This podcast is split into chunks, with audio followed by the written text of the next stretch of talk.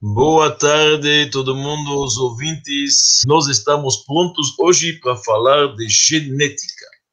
Para falar de genética, precisamos, obviamente, deixar algumas definições claras, porque nós vamos falar de genes. O que é um gene? O que é DNA? So, mesmo que eu não sou cientista de nenhum jeito e não tenha nem essa pretensão, mas um pouco a definição, deixamos deixar a definição clara para os leigos como eu. Nós sabemos que cada célula dentro do corpo humano tem um núcleo. Cada célula tem lá dentro do centro tem um núcleo. Neste núcleo se encontra toda a informação genética, todo o mapa genético desta pessoa. Dentro do núcleo, nós temos cromossomos. E esses cromossomos, eles são feitos de DNA. DNA. O que é o DNA? O DNA, na verdade, é uma corrente de ácidos. Nós não vamos entrar agora em todos esses nomes, esses quatro ácidos, não é importante agora, mas esta corrente se encontra numa sequência específica. Quem já viu réplica sabe como que é DNA. Cada porção de DNA corresponde a uma certa determinada proteína, que se chama o gene. Gene, na verdade, é o responsável para certos sinais, traços dentro da pessoa. Em outras palavras, se você quer saber os traços de caráter de uma pessoa, eles estão, na verdade, nos genes. O que, que é o gene? O gene é, na verdade, de uma porção do DNA. O DNA se encontra no núcleo, núcleo dentro das células. Acho que agora a gente um pouco já, pelo menos as definições são claras. Então, mesmo que os, tra os traços do caráter de uma pessoa podem ser influenciados pelo ambiente onde ele se encontra. Por exemplo, a cor do, a cor do rosto, a influência do sol, a idade, a saúde. Obviamente, o ambiente tem uma influência, mas o que, que vai determinar prioritariamente e principalmente vai ser o gene. O gene determina isso. E sempre foi assim. E a genética é uma ciência que começou principalmente no final do século XIX com o famoso cientista Mendel da Tchecoslovaquia. Ele falou sobre as leis de hereditariedade, as leis da herança. Tudo isto foi muito importante. É ele que, na verdade, fixou um pouco esse assunto dos cromossomos que tem dentro do ser humano. Em 1944, o Instituto Rockefeller nos Estados Unidos já estava começando a analisar o DNA, decodificá-lo melhor, entender. É importante entender que as informações neste campo da ciência a cada dois anos dobram, literalmente tantas informações estão surgindo cada vez mais.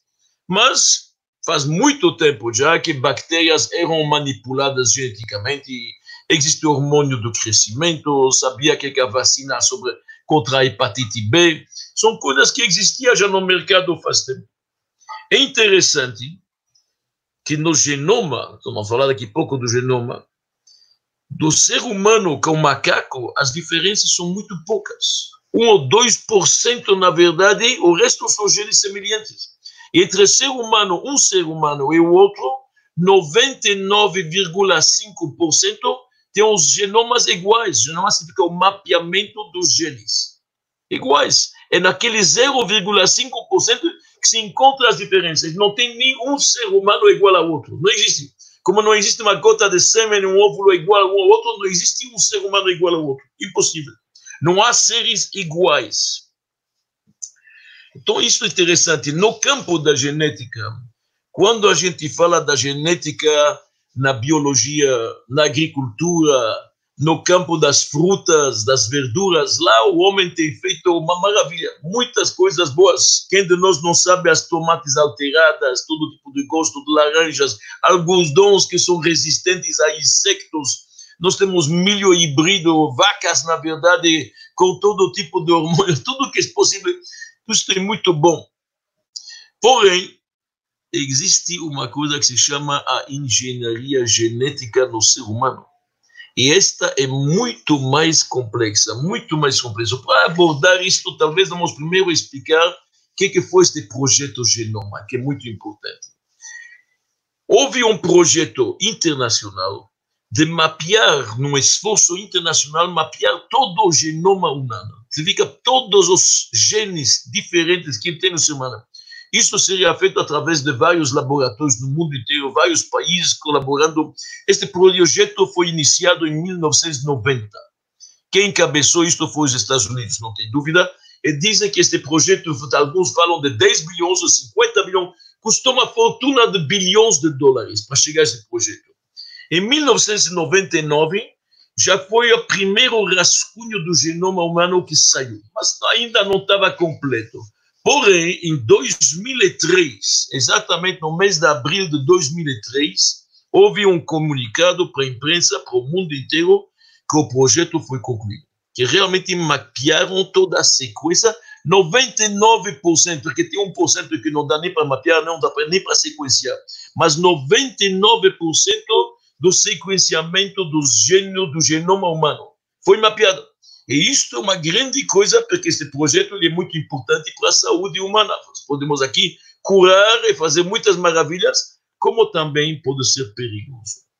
Então, isto é importante entender que hoje existe realmente quase um mapeamento total, total do genoma do ser humano. O que, que significa isso na prática? Na prática, significa que podemos ter intervenções genéticas mexer na verdade, selecionar os genes, manipular os genes, pode fazer testes genéticos, uma mulher está grávida, antes de engravidar, se ela quer, ver todo tipo de possibilidade, detectar doenças muito mais cedo, eventualmente erradicá-los, ou pelo menos moderá-las, diagnósticos que podem, na verdade, afetar alguém vai fazer uma fertilização in vitro, então, antes do embrião ser reimplantado, pode-se fazer teste para ver o que, que tem e o que, que não tem. Tudo isso é muito bom quando se trata em prevenção de doenças. Porém, tem um lado ruim, porque uma vez que você tem o genoma, você também pode começar, na verdade, a encomendar certas coisas na criança, as coisas desejáveis que você gostaria. Gênero, isso já existe faz tempo, mas a cor do olho, e não só a cor do olho, se ele vai ter a habilidade cognitiva, se vai ter a capacidade emocional, tudo isto, os genes têm uma influência enorme, tanto na parte intelectual, emocional da pessoa, motora, tudo. Então tem um gene para cada coisa. De um lado, nós somos capazes de eliminar enfermidades, é verdade, mas do outro lado surgiu talvez um dos maiores desafios da medicina eu estou me referindo a desafios éticos. Desafios éticos. Muito maior que quando surgiu a primeira vez os primeiros transplantes, quando surgiu o primeiro transplante de coração. Quando surgiu o primeiro transplante de coração, não se sabia o que vai acontecer, o, o coração de uma nova pessoa como vai ficar este coração, como vai ficar a personalidade dele. Houve toda uma discussão ética, obviamente, muito se escreveu na resposta. A mesma coisa quando surgiu a primeira fertilização in vitro, muita discussão a respeito. Aqui nós estamos, na verdade, numa coisa muito mais profunda. Porque, de um lado, existe um fantástico potencial para o bem-estar do ser humano, salvar vidas humanas, literalmente, facilitar a vida das pessoas, aliviar a dor, etc, etc. Mas existe também um enorme, enorme potencial para abuso. Abusar destas técnicas. É por isso que nós estamos um pouco conversando a respeito. Obviamente, volto a repetir, não sou um cientista, mas quem lê, quem estuda um pouco as implicações, começa a ver que tem muitas implicações éticas. É sobre isso que nós vamos falar. Vou dar alguns exemplos. Tem uma grande mitzvah que é o mandamento divino, o primeiro mandamento divino para o ser humano, cresce e multiplica-se. Ter filhos, ter filhos é uma coisa enorme, uma bênção divina extraordinária, é fantástico, é um presente, e o homem tem que se esforçar para trazer família para o mundo. Então, de um lado, nós temos aqui, na verdade, uma escolha fantástica. Com esta genética e conhecendo o genoma humano e todas as possibilidades que estão surgindo dia a dia, por isso não estou nem nem enumerando elas, porque cada dia surgem coisas novas. O ser humano pode garantir que seu filho vai ser praticamente muito saudável. Não vai ter o síndrome de Down, Deus nos livre, nem de Huntington, não vai ter o câncer, na verdade, do colo do útero mais tarde, quando ele crescer, não vai ter esquizofrenia, nem uma tendência para alcoolismo, para agressividade. Tudo isso são determinados por genes, a gente pode mexer nisso. Quem fala de obesidade, E, obviamente, ele pode, pode escolher para ser, ele ser alto, bonitão, esperto, com olhos azul. que mais? Parece maravilhoso. Você está realmente salvando famílias que já têm problemas. Sabe uma família que já tem um síndrome na família. Agora o filho vai poder evitar todo o sofrimento que os pais tiveram. Ele pode fazer testes, selecionar antes, escolher os embriões mais saudáveis, tudo antes de ser reimplantado. Uma série de coisas acontecem aqui e alivia a pessoa. Imagina que você pode realmente garantir que a sua prole, sua descendência não vai ter um câncer de mama nem de ovário, nem vai sofrer de Parkinson nem de Alzheimer. Uma maravilha, extraordinária. Porém, porém, porém, esta história de mexer nos genes, de manipulá-los, de selecioná-los, tem um perigo de sair do controle dos seres humanos. E já tivemos experiências, infelizmente, também ruins. De um lado, vou dar um exemplo de uma experiência boa. Como que a engenharia genética, ou se vamos chamar isto a genética humana, ela alivia as pessoas. Existe uma coisa que se chama um teste, na verdade, genético pré-noivado. Nós sabemos que tem doenças genéticas que elas só são transmissíveis se os dois pais são portadores. Se apenas um pai ou a mãe é portador, não tem problema com a hereditariedade. Por exemplo, uma doença, um síndrome de Deus nos livre, que se chama Tay-Sachs, que as crianças nascem com defeitos terríveis, a vida é muito curta, muito sofrida, muitos, muito, muitos problemas com crianças que nascem com Tay-Sachs. Para evitar isto, o que, que se faz? Existe um teste pré-nupcial. Noivo e noivo se gostaram, querem casar, eles têm a opção, isso é feito hoje por milhões de pessoas, de fazer este teste, na verdade, pré-noivado, pré-nupcial.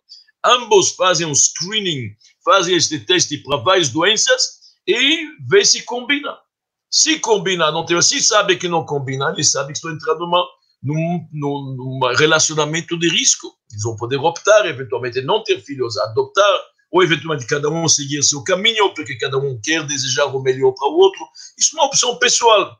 Mas estes testes, que são chamados, na verdade, existe uma, uma empresa muito grande no mundo inteiro que faz isto benevolamente, que se chama Dor Yesharim. Então, outros fazem isso, nos hospitais você pode fazer isso.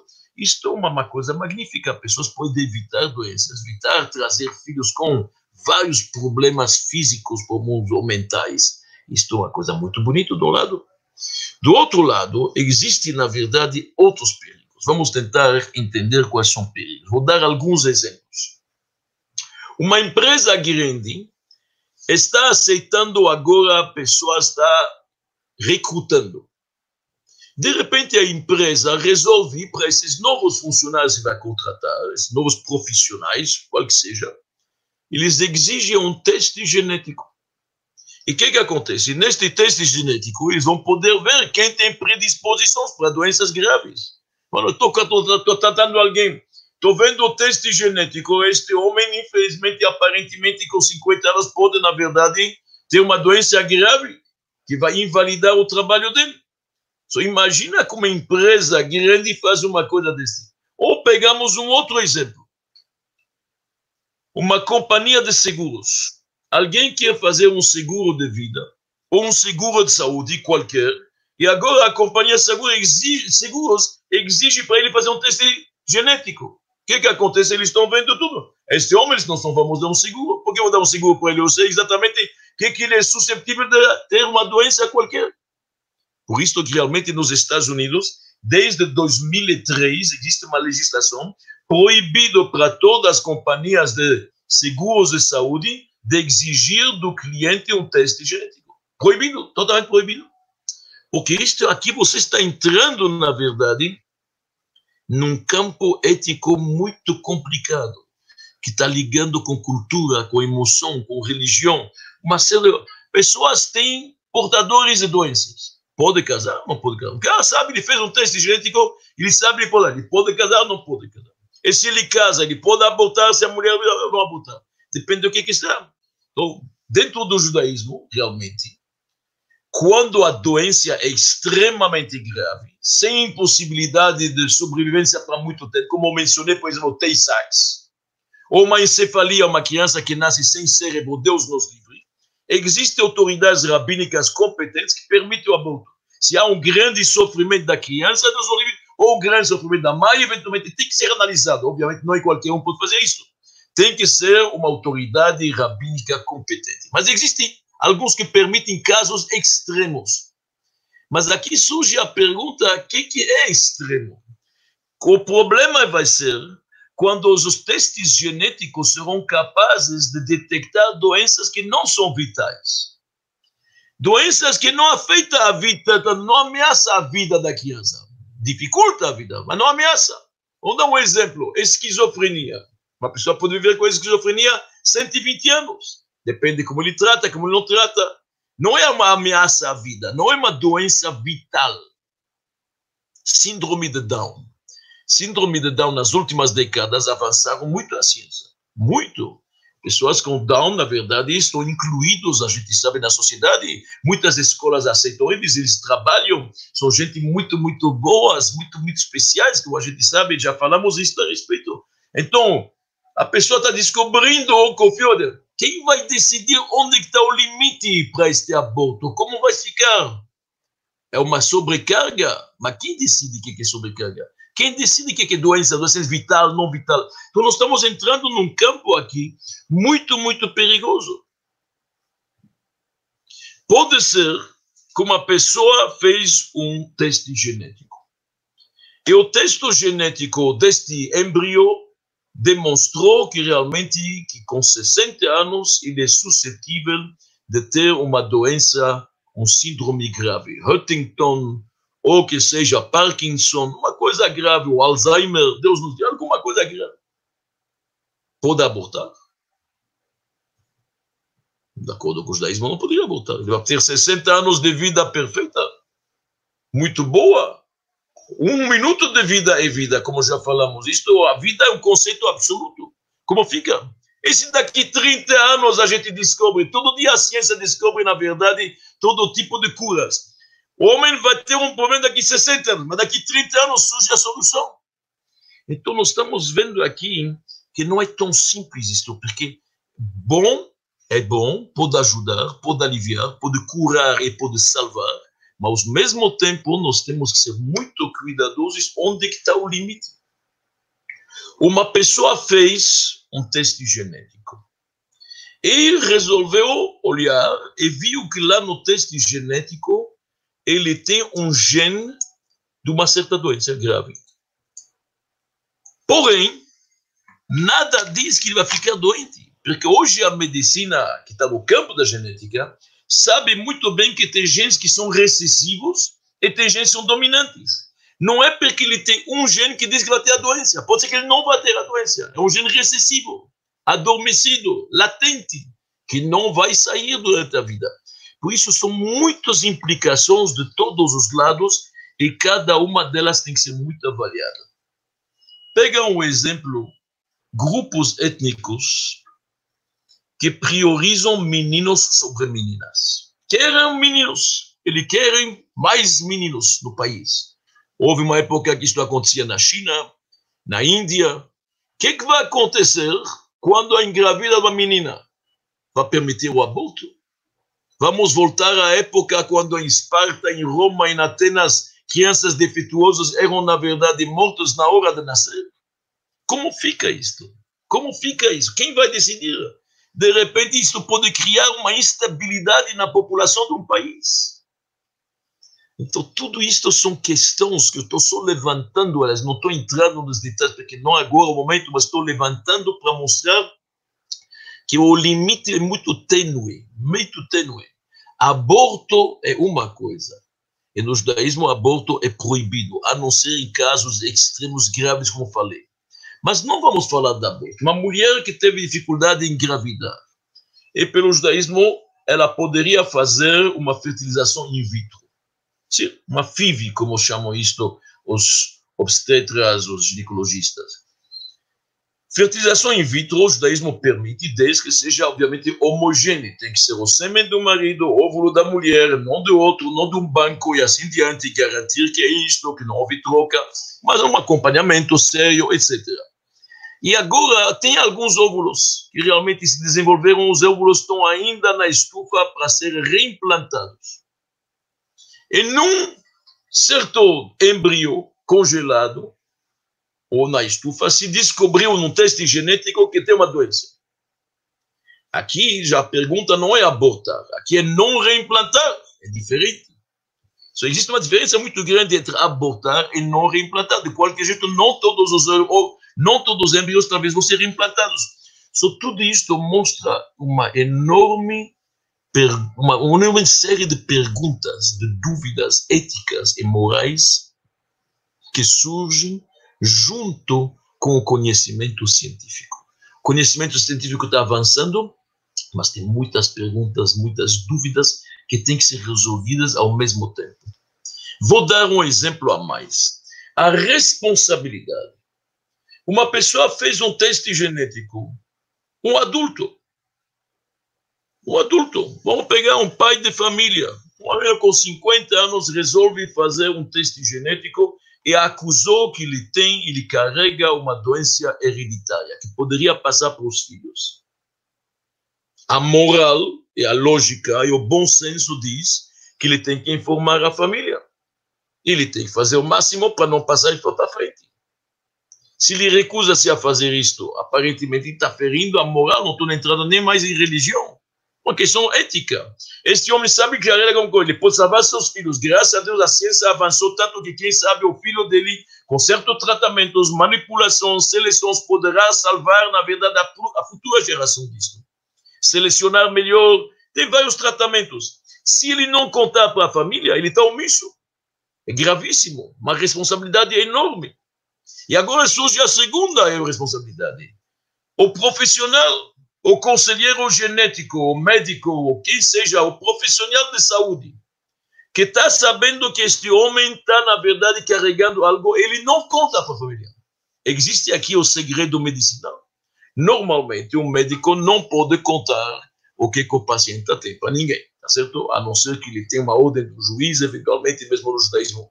Assim como um rabino não conta o que, que as pessoas falam para ele. Existe o segredo profissional. A pessoa tem que ter ética, coisas pessoais são pessoais, não pertencem ao público. Ótimo. Mas o que, que acontece?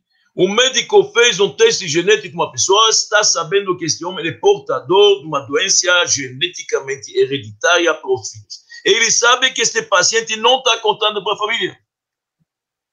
Em outras palavras, pode causar vários problemas no futuro.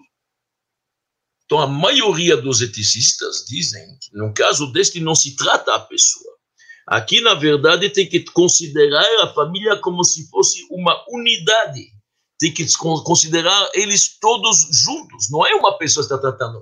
A família tem que estar a par, porque todo mundo pode aqui contribuir para melhorar a vida das futuras gerações. A gente vai ter uma série, na verdade, de problemas éticos. E isto nos remete a uma época quando pessoas usaram a genética, infelizmente, como um instrumento de destruição e eliminação. Eu estou me referindo ao nazismo.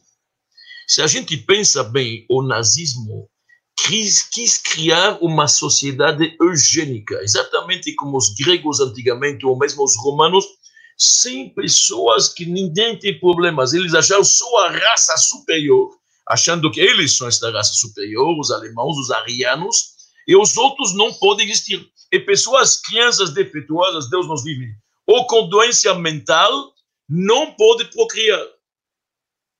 Em 1933, o Hitler coloca já na prática o que ele já tinha escrito no seu livro, na verdade, em Mein Kampf, Deus nos livre. E lá ele escreve e colocou na prática uma lei, em 1933, a esterilização de todos os doentes mentais, para eles não trazer mais doentes mentais na sociedade. Em 1939, pelos cálculos que tem hoje de documentos nazistas, já tinham os alemães, dos próprios alemães, esterilizado entre 300 e 400 mil pessoas doentes mentais. Entre 300 e 400 mil doentes mentais da própria população. Mas não parou aqui. Se está parado aqui, é grave, é totalmente in, inaceitável.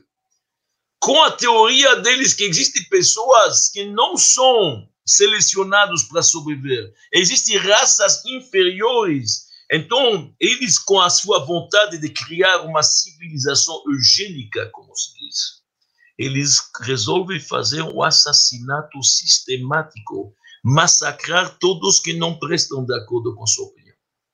E quem participa nisso são médicos. Médicos, engenheiros, pessoas de gabarito, pessoas que têm, na verdade, universidade não primeiro grau nem o segundo grau.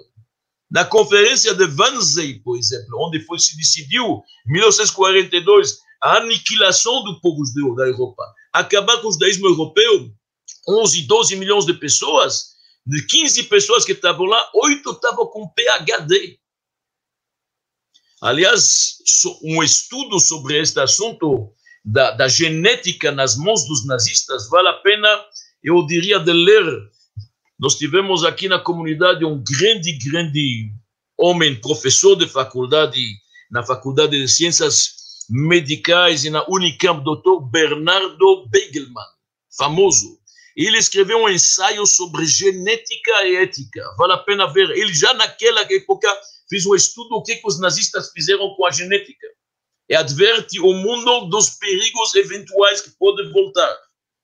Vale a pena muito ler isso do Dr. Bernardo Begelman, muito conhecido, homem da comunidade, fantástica família. Então, meus amigos, em nome destas, desta ciência que eles usaram para o mal, infelizmente, eles canalizaram isso para perversidade inacreditável, perversidades incontáveis. O nazismo teve um papel ignominioso, na verdade, no uso da ciência para matar. Vamos lembrar do Dr. Mengele, eu não vou, não vou me estender no assunto, ele é triste demais, mas é bom lembrar um pouquinho. O Dr. Mengele, que fazia experiências em Auschwitz sobre as pessoas, corpos sobre os vivos, selecionou 100 pares de gêmeos e uns 200 nânicos, crianças pequenos, nânicos, para fazer sobre eles testes dos piores possíveis. Inoculou eles com tifo, com várias doenças, cortou em pedaços. Havia um outro cientista alemão que se chamava professor Benschauer, que estava em Berlim, e este homem estava pesquisando as doenças infecciosas, se elas passam hereditários ou não. So Mengele mandava sangue de gêmeos e partes dos corpos e as entranhas e o, o, o crânio destas crianças para Berlim, para o homem pesquisar sua pesquisa sobre doenças infecciosas. E o homem escreveu vários ensaios científicos e ainda apresentou eles em plena guerra, em 1943. Este professor Venchor apresenta suas pesquisas científicas, sua visão. Deus nos livre. Que horror! Que horror! Isto a gente está vendo como que é perigoso quando uma pessoa pode fazer um uso de conhecimento genético para uso próprio para coisas horríveis, Deus nos livre. Então, o que, que a gente aprende de tudo isso? Vamos ver um pouco melhor o que, que é a posição do judaísmo então sobre tudo isso. Existem grupos hoje a respeito de genética, grupos religiosos, grupos éticos, que dizem que não podem mexer. Existe um desenho divino que Deus fez é ofensivo você mexer dentro do núcleo, dentro do núcleo de uma célula, do DNA, no gene, você mexer, fazer manipulação. Tem alguns grupos que dizem isto é proibido fazer, é ofensivo, é até um pouco perigoso. E esses grupos dizem que tem que deixar tudo na mão do mestre engenheiro. Nós temos um mestre engenheiro que foi o grande arquiteto deste universo, o Deus omnipotente, o todo-poderoso ele sabe como fazer a coisa. Aqui tem, na verdade, um processo complexo de seleção, de evolução, e Deus sabe como fazer a coisa. engenharia genética não deve fazer. Existem muitos grupos que pensam desta forma. O judaísmo não pensa dessa forma. O judaísmo acredita que a ciência está aqui para ajudar a humanidade. O judaísmo acha que os benefícios que pode ter para a saúde superam os perigos, desde que a gente tem, na verdade, os cuidados máximos. O judaísmo acredita que Deus deixou os homens serem sócios na grande obra dele. Deus deixou o mundo inacabado, como falamos já várias vezes. Deus criou o mundo fechado com três lados, um lado ele deixou para nós, para cuidar. A gente faz do linho roupa e fazemos do trigo pão. A gente transforma, e o médico cura, e o engenheiro constrói. Tudo isso está na vontade de Deus. E Deus coloca na cabeça dos cientistas a possibilidade de descobrir, de inventar, de crescer, de progredir. Por que não? Tudo isso é bom, desde que seja usado para o bem. Então, o judaísmo não tem nada contra a ciência, não. E, aliás, os maiores sábios nossos foram cientistas também, não tem dúvida nenhuma. Rabbi Yohanan ben Zakkai, o homem que reconstruiu o judaísmo após que Roma arrasou Jerusalém. Ele foi no centro em Yavne e reconstruiu todo o conhecimento judaico. Era um craque em matemática. Era um homem que entendia da astronomia. Hillel, quanto conhecimento não tinha. Qualquer membro do Sanedrin que tinha estado tinha que ter conhecimento de zoologia, de botânica, de biologia, línguas, falar idiomas dezenas. Todos os nossos sábios foram cientistas. Maimonides, grande médico. Rabi Shlomo Benaderet, o Rashba, médico e astrônomo. E assim diante, a lista é grande, não é momento agora. O judaísmo não tem nada contra a ciência, desde o momento que a ciência está sendo usada para o bem-estar do ser humano e com a ética e a moral adequada. Vamos pegar um exemplo do que, que eu estou falando. Na história humana, desde o começo da criação, nós tivemos uma tragédia. Caim matou Abel. Todo mundo sabe disto. Este Caim teve um bis-bisneto. Este bis-bisneto se chama Tuval Caim que, que significa Tuval Cain significa melhorou que Cain. Ele é, ainda colocou especiarias, melhorou o trabalho de Cain. O que, que foi esse Tuval Cain? A Torá, o Gênesis, a Bíblia Sagrada, nos descreve que Tuval Cain foi o primeiro homem que foi, na verdade, um ferreiro, trabalhou o ferro. E por que, que ele é melhor que Caim? Porque ele disse que Caim, para matar Abel, teve que bater em vários lugares, não sabia como fazer para matar, não sabia. A primeira vez que acontece um assassinato, bate na cabeça, bate no coração, até morreu até. Ele fez armas. Ele foi o primeiro a fazer armas, já que ele trabalhava o ferro, sabia como derreter o ferro, colocar uma forma, ele foi o primeiro a fazer facas, armas para matar. É por isso que ele é chamado de Tuval Caim que, que a gente aprende disso? Quando você trabalha o ferro, você pode fazer muitas coisas. Você pode fazer um bisturi. O bisturi vai ajudar para as pessoas fazer operações e melhorar a saúde. Você pode fazer uma faca para fazer um brit milá, uma circuncisão, que é permitida sem dor nenhuma. Depende do que, você faz com isso. Você pode fazer uma colher para comer sopa. Para uma criança comer a papa sem dores. Ótimo. Tudo isso é bom mas ele fez armas. Então, na nossa mão está o uso da coisa. E assim são todas as descobertas científicas. Você pode fazer armas destrutivas que vão acabar com o mundo e pode fazer coisas que vão ser magníficas. Magníficas. A própria força nuclear. Deus nos livre pode destruir Hiroshima, mas você tem, na verdade, a medicina nuclear que salva pessoas. Medicina nuclear é muito importante. E se usa na, nos hospitais lugares protegidos para salvar vidas. De que que depende? Depende de uma ética, de uma moral, de pessoas de consciência que vão acompanhar isto, porque todos os problemas que nós levantamos nesta palestra hoje têm a ver com muitas emoções, tem a ver com dilemas sérios, tem a ver com muitas perguntas que têm que ser respondidas. E por isso a ciência tem que progredir junto com, na verdade, pessoas que são de uma ética e de uma moral ilimitada, especial. E para isto precisa ter temor a Deus. Precisa de temor a Deus. É muito importante ter uma autoridade máxima. A história do mundo já nos ensinou que, infelizmente, quando a pessoa se apoia na sua própria moral, ele é subjetivo.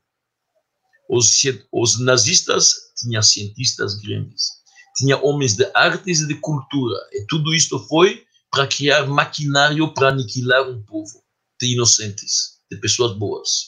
Então, não basta a pessoa se apoiar no seu conhecimento. O homem é subjetivo. Se você falar com um canibal, ele vai mostrar uma teoria inteira por que, que ele come carne humana. Porque tem que a alma que volta e se faz um bem feito para o outro que já faleceu. Toda uma teoria. Ele tem uma teoria que desculpa o fato dele comer seres humanos.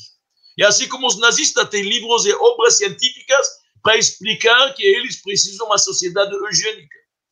E muitas outras coisas que são, infelizmente, desgraças e massacres que acontecem, o ser humano, infelizmente, tenta desculpar isso. Por isso, precisa de pessoas com ética moral que aceitam e acreditam na autoridade suprema do Todo-Poderoso. Nós temos um incidente na Bíblia muito interessante. Abraão Avinu, Abraão, o primeiro judeu, o patriarca da nação judaica, está na terra santa de Israel com sua esposa e infelizmente eclode uma fome. Tem uma fome grande, uma seca, não tem comida. Ele tem que sair, ele desce, na verdade, para a terra dos filisteus. E lá, ele pede a Sara, a esposa dele, que era muito bonita, apesar da, da idade avançada, era de uma beleza especial, extraordinária. Ele pede, para ela, por favor, você afirma que você é minha irmã. Assim diz a Bíblia. Por quê? Olha bem o que Abraão diz.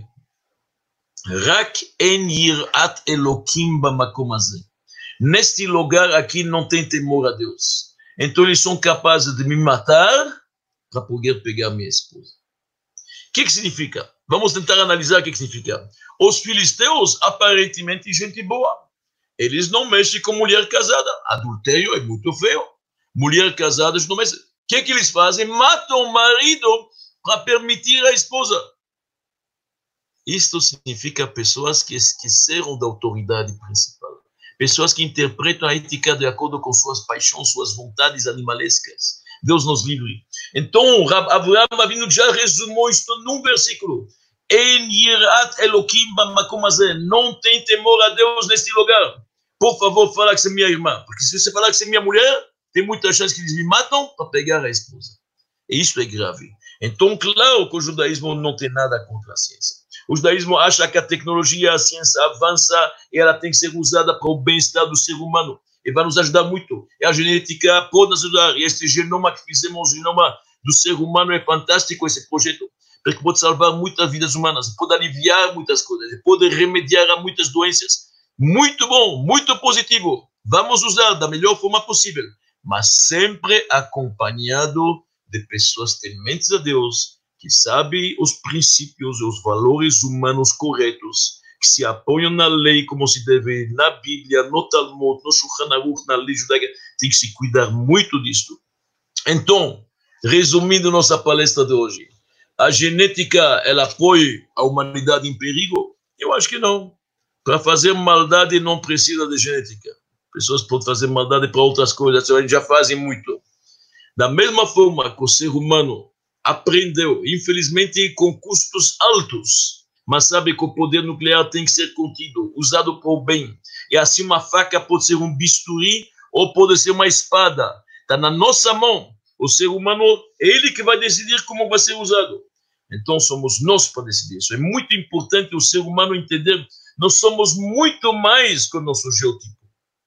Se a gente era só um geotipo, uma mistura de DNA, genes, então troca aqui, troca aqui, o ser humano, e nem entramos hoje no assunto de clonagem, imagina, o ser humano vira, na verdade, um depósito de peças de reposição. Assim como pode fazer uma plástica, pode trocar o coração, pode trocar. Hoje em dia, graças a Deus, tem transplantes de fígado e coração muito sucedidos. Daqui a pouco a gente troca os genes um pouco aqui, um pouco lá, a gente encomenda um filho que vai ser perfeito. Isso é perigoso.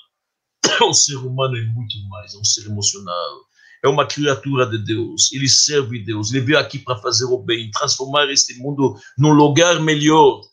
Então, se nós vamos acompanhar a engenharia genética e todo o conhecimento medicinal a respeito, junto com a ética e a moral, sem dúvida, isto vai beneficiar o ser humano, e salvar muitas vidas humanas. Muito obrigado